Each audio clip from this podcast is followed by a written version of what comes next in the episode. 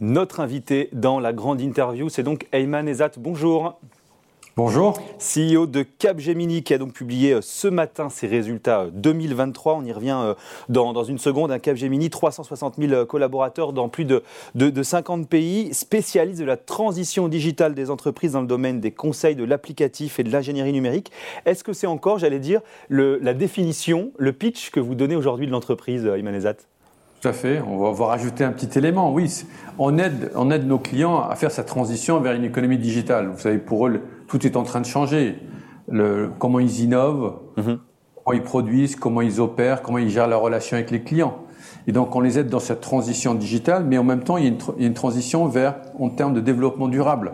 C'est-à-dire qu'on va à la fois vers une économie digitale, mais aussi avec euh, évidemment un, un, un aspect euh, développement durable qui devient plus important. Donc on aide nos clients dans cette double transition où ils investissent des, des dizaines de milliards d'euros pour justement arriver à, à, passer dans cette économie digitale.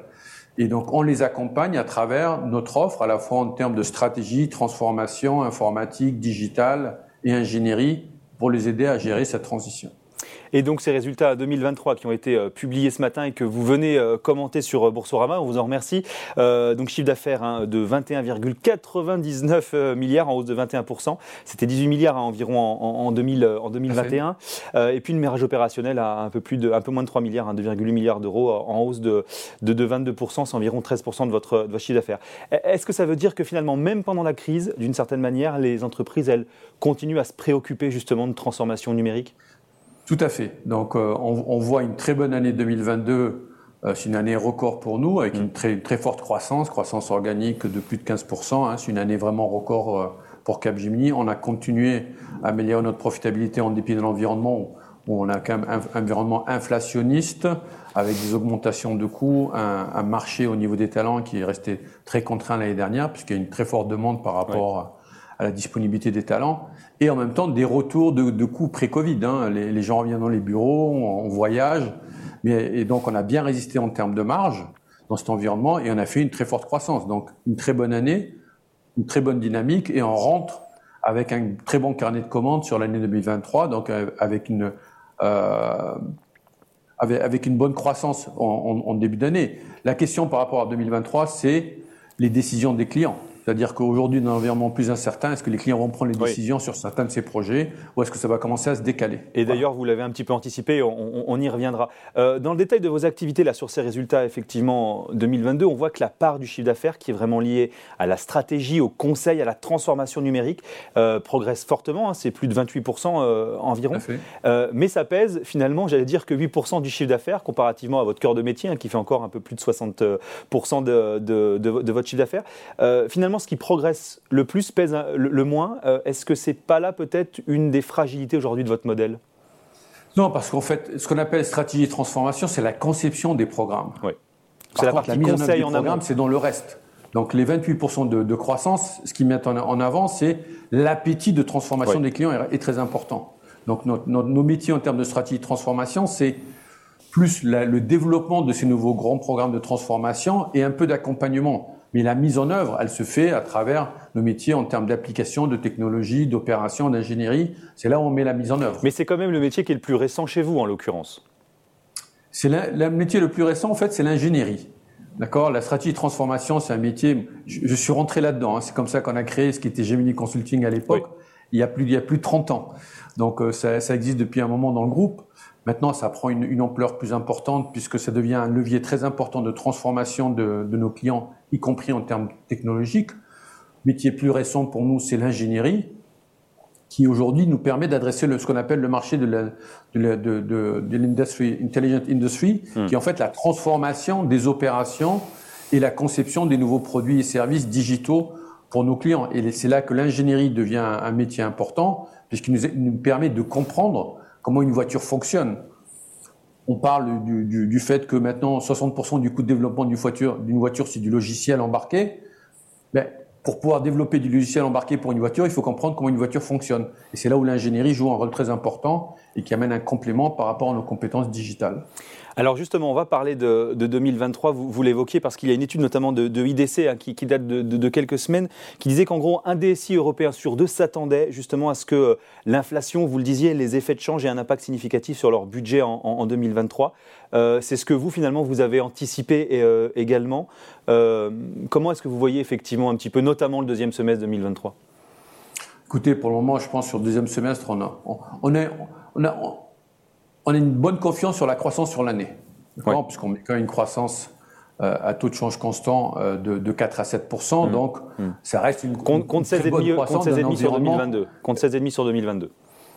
Voilà, oui, mais euh, l'année 2022 était un peu une année exceptionnelle. Hein, de rattrapage. Voilà, on est encore dans, une lancée pré-Covid et une forte accélération de la demande. Maintenant, les, les clients sont lancés sur cette transformation digitale.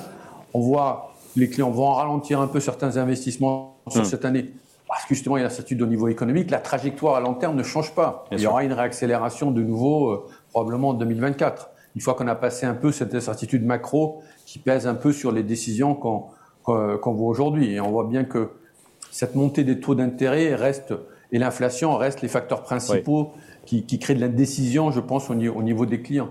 Donc, ça reste une bonne trajectoire de croissance, y compris en 2023. donc cette baisse, cette baisse, on va dire d'ambition, hein, ce 4 à 7 effectivement, qui sont euh, les prévisions que pour l'instant vous, vous, donnez pour 2023, vous les estimez plus finalement comme un creux, davantage qu'une situation qui va être assez pérenne ou une croissance un peu ah, tout à, fait. au cours des prochaines nous, années. On voit une réaccélération. Nous, on voit des perspectives à, à, moyen terme beaucoup plus importantes en termes de croissance. Par contre, on a ce ralentissement de 2022 à 2023 qui tient compte de la conjoncture économique et donc du, ralentissement de certains programmes et des décisions des clients. Alors justement, un petit mot sur vos relais de croissance, euh, sur vos priorités. D'abord les relais géographiques, parce que euh, quand on regarde un petit peu la répartition de, de, de hein, c'est toujours un tiers aux États-Unis, euh, environ un tiers en Europe, et puis on va dire allez, un gros tiers si on met 20% de France et 10% du UK, et environ 10% d'Asie, Amérique du Sud. Est-ce que vous estimez, quand on regarde un petit peu cette répartition, notamment 20% de votre chiffre d'affaires qui est effectué en France, que vous êtes peut-être encore un peu trop aujourd'hui dépendant d'un seul pays, notamment de la France Justement, 20%, je pense qu'on n'est pas complètement dépendant de la France. Maintenant, la France. Mais c'est un gros morceau vis-à-vis des continents et des gros blocs continentaux. Ça reste un berceau historique. Et donc, on, est très fiers de, ce qu'on apporte à l'économie française et aux sociétés françaises. Notamment, euh, on a euh, près de 40 000 employés en France. Donc, pour nous, ça reste un, pays très important et ça reste un peu le, cœur historique de, de, Capgemini. Maintenant, on cherche à se développer, bien sûr, ailleurs. Hein. Et si on voit l'évolution à travers le temps, euh, la croissance qu'on a eue en termes de, des Amériques notamment, qui devient une part plus importante de nos chiffres d'affaires, et maintenant l'Asie-Pacifique. au fur et à mesure, on continuera à voir cette évolution avec un poids plus important des Amériques et notamment de l'Asie-Pacifique dans notre chiffre d'affaires. C'est là aussi un gros potentiel de croissance dans les, dans les décennies à venir. Oui, justement, l'Asie, hein, c'est 30% d'accélération là sur, euh, sur l'année 2022. Euh, Mais ça reste finalement environ, effectivement, on le disait, 9% du, chiffre d'affaires. Vous avez des concurrents, notamment Accenture, alors qui ne sont pas tout à fait sur les mêmes métiers, vous me direz, mais qui sont euh, beaucoup plus avancés finalement sur les positions en, Asie. Est-ce que vous estimez que vous avez encore un peu de, de marge, un peu de, de, retard à rattraper sur, ces, sur ce continent notamment? Plus que du retard. Je pense, je pense qu'il y a une belle opportunité en, en Asie. On, on doit continuer à se développer, mais si je prends il y a quelques années, on avait 1% de notre chiffre d'affaires qui était en Asie. Donc on se développe, mais c'est sûr qu'on a l'ambition, on a l'ambition d'avoir une présence plus importante en Asie-Pacifique. Euh, un petit mot également sur les relais de croissance au niveau des métiers. Vous, vous insistez beaucoup et de plus en plus sur l'industrie intelligente. Euh, est-ce qu'on peut peut-être réexpliquer, parce qu'on n'a encore pas forcément tous en tête, mais qu'est-ce que c'est finalement? C'est quoi un peu les enjeux? Et comment pour vous c'est amené à évoluer? Alors, deux aspects. Il y a, pour moi, il y a la conception des nouveaux produits. Mhm. Parce que tous les produits, les nouveaux produits et services vont être basés, vont être pilotés par une plateforme digitale, que ce soit une voiture, que ce soit un avion, que ce soit euh, euh, dans d'autres domaines.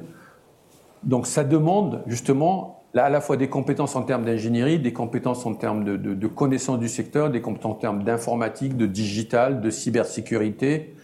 Et donc on travaille beaucoup avec nos clients justement sur la conception de ces nouveaux produits et, de ces nouveaux services. Ensuite, il y a la transformation de la manière dont on les produit. Donc, quand on parle de, de, industrie 4.0, quand on parle de euh, supply chain intelligente, c'est ça l'industrie intelligente. C'est à la fois la conception de ces nouveaux produits et services qui sont basés sur une plateforme digitale ou sont pilotés par une plateforme digitale, et ensuite la manière dont on, va les produire et on va gérer cette, chaîne de valeur, cette supply chain d'une manière plus intelligente, plus dynamique euh, dans le futur. Et, c'est ça, c'est ça, qui en gros qui englobe l'industrie intelligente. Et, au-delà de ce sujet de l'industrie intelligente, quels sont finalement les autres relais, euh, les autres secteurs finalement que vous regardez de plus en plus? Euh, On écoutait à l'époque beaucoup parler notamment de la santé. On a l'impression que c'est moins présent chez vous parce que c'est le marché déjà mature pour vous. Euh, voilà. Quels sont finalement les autres secteurs qui, que vous regardez davantage? Travail. Donc il y a toute l'industrie, l'industrie au sens large. Hein. L'industrie c'est pas c'est pas juste pas juste la production, hein. c'est toutes les industries. Au-delà de ça, vous avez toute la partie aussi sur la relation client. La relation mm. client a fondamentalement évolué euh, depuis quelques années. Elle devient de plus en plus digitale, mais il continue à y avoir beaucoup d'investissements, puisque la, le, principal axe de développement maintenant des sociétés en termes de relations clients, c'est le digital. Et on, continue à beaucoup travailler là-dessus. Donc, pas uniquement pour pouvoir vendre, mais aussi, c'est pas uniquement de l'e-commerce, mais c'est la gestion du service, c'est la gestion de l'information, c'est la compréhension mm. des besoins clients, c'est de pouvoir euh, faire du cross-selling, etc. Donc on continue à, beaucoup travailler là-dessus. Mais en termes des industries, on, a l'aéronautique, on a l'automobile, on a, on a la pharma, on a euh, hmm. euh, tout, tout, ce qui est au, niveau de l'énergie et de, la transition énergétique, sur les, les, les telcos, les services financiers, on continue à avoir énormément de transformations à la fois sur les banques et les assurances, euh, a tous les produits de, de grande consommation. Donc on travaille quand même sur beaucoup de secteurs qui sont tous impactés par euh, cette transformation digitale, avec parfois des, des, euh, des, impacts sur plusieurs secteurs en même temps. Et justement, petite parenthèse, puisque vous parlez de transformation euh, digitale notamment, on, on, voit que la tech américaine a été bien bousculée, notamment en, fin d'année. Est-ce que cette reconsidération des, modèles, ces changements de valorisation, parfois ces paradigmes, est-ce que ça vous inquiète un petit peu? Comment est-ce que vous regardez ça, vous, effectivement, à l'échelle mondiale comme ça? Bah, si vous voulez, c'est différents métiers. La, la, la tech, c'est pas un seul ensemble, puisqu'on parlait de l'industrie. Hein. Il, y a des gens qui font du hardware, il y a des, il y a des gens qui, qui, sont comme Microsoft ou, ou, euh, ou euh, AWS ou Google mm. qui vont être plus sur des parties soft ou e-commerce. Donc, ça englobe beaucoup de choses. Ce qu'on voit sur la tech, c'est que ça continue à croître. La question, c'est que les taux de croissance sont un peu plus faibles. Oui. Donc, ce qui se passe, c'est que certaines de, de, ces sociétés qui ont, qui ont, qui ont fait des, des embauches massives pour pouvoir euh, alimenter leur croissance, sont en train de réajuster leur modèle de croissance.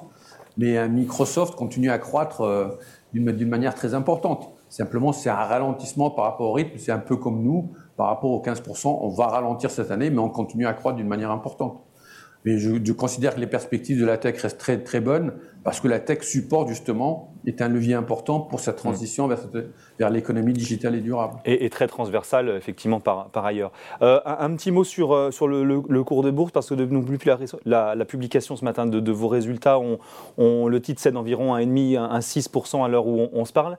Euh, vous pensez que les marchés ont peut-être davantage acheté les perspectives un peu plus calmes, un peu plus stables de croissance en l'année prochaine plutôt que les bons résultats de cette année?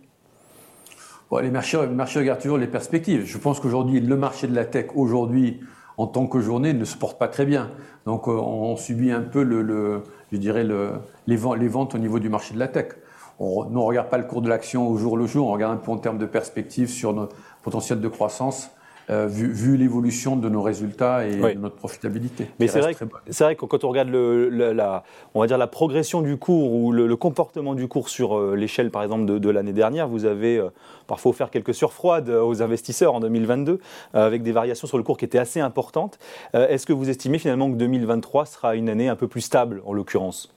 Écoutez, c'est très difficile de prédire les marchés, comme vous le savez, sinon je serais très riche, je ne serais pas là.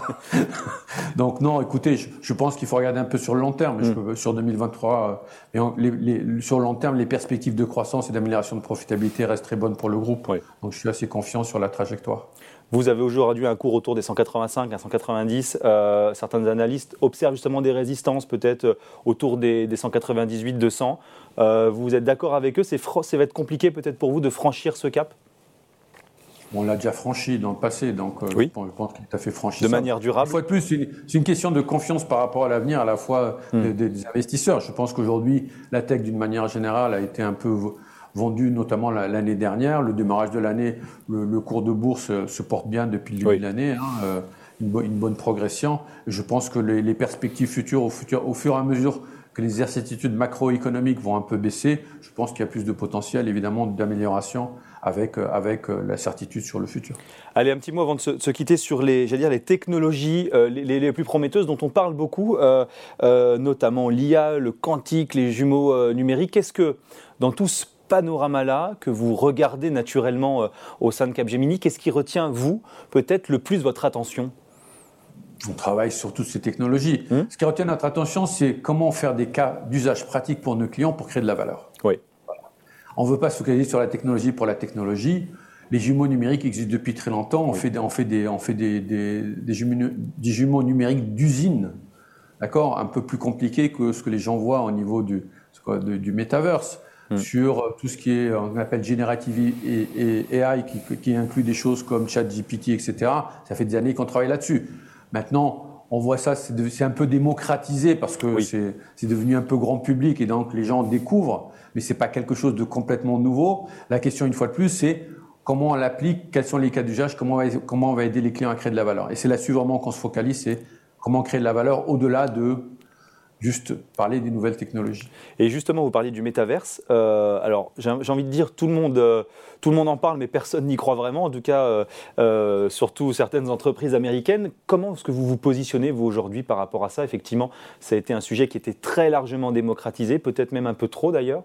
Qu'est-ce qu'on peut dire aujourd'hui du métaverse? Et comment vous, effectivement, cas d'usage pratique, concret, vous pensez que ça puisse avoir un intérêt euh, économique et business, en, en l'occurrence pour vos clients Alors, donc, le métavers, d'abord, c'est un ensemble de technologies, c'est pas un, seul environnement. Hein. Mm. Donc, euh, il y a les jumeaux numériques, il y a tout ce qui est réalité virtuelle et réalité augmentée, il y a tout ce qui est AI, etc. Donc, c'est toutes des technologies qu'on maîtrise.